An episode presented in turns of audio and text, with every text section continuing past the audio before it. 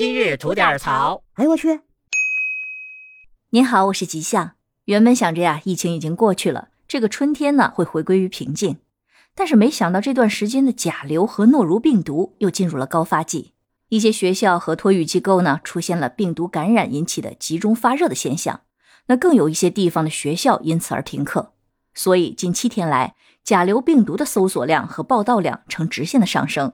仅二月二十四日，搜索量就已经达到了六万九千四百一十七。那此轮甲流为何如此严重呢？那专家表示啊，有几个方面的原因。首先是大家阳康之后呢，部分人的身体抵抗力并没有完全的恢复；再者是疫情后，很多人不再坚持的戴口罩，那预防流感的效果也会有下降。再其次呢，是人体免疫债的偿还，尤其是孩子免疫系统的发育是需要适当的病毒来进行刺激的，而疫情期间大家一直戴着口罩，局部呼吸道的免疫力会降低。摘下口罩后呢，比原来会更容易感染呼吸道的疾病，因此不少人担心这轮甲流症状是否会更严重，更有人甚至担心闻之色变的白肺的问题。那虽然甲流其实是有导致白肺的可能性，但是几率非常的小，大多呢都是常见的轻症，例如发热、畏寒、头痛、肌肉痛、关节痛、极度的疲惫、食欲不振。而且还常会出现咽痛、咳嗽、鼻塞、流鼻涕、腹泻等症状。但如果出现了高烧不退、嗜睡、呼吸困难、胸闷和呕吐的症状，就需要及时的就医了。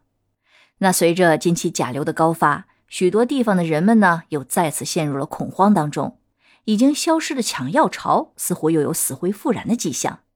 但是根据一些记者对药店和药企的调查。其实呢，每一年的春季都是流感的高发季，同时呢，也是感冒药品销售的旺季。这并不是今年才有的。但是由于此前大家经历过集中的病毒爆发阶段，因此对药品的短缺呢，会有一定的恐慌。其实大可不必，因为根据网上的一份市场调研显示啊，抗病毒的药品供应还是十分的充足的，大家只要按需购买即可，没必要过分的抢购药品。那像上次抢购潮之后，我家剩下的那一堆的布洛芬，我觉得基本上也只有过期扔掉的一个命运了。而且呢，您千万不要相信网络上的一些别有用心的人去故意制造和散布的一些不实的谣言，因为正是这些谣言的传播，让大家的恐慌情绪日益递增。所以啊，对咱们老百姓来说，日子还是要照常的过。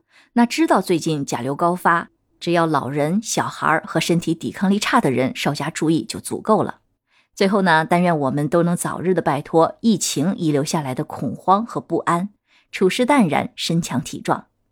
好了，那今天就先聊到这儿。想听新鲜事儿，您就奔这儿来；想听精彩的故事，欢迎收听左聊右侃专辑。期待您的点赞和评论，回见。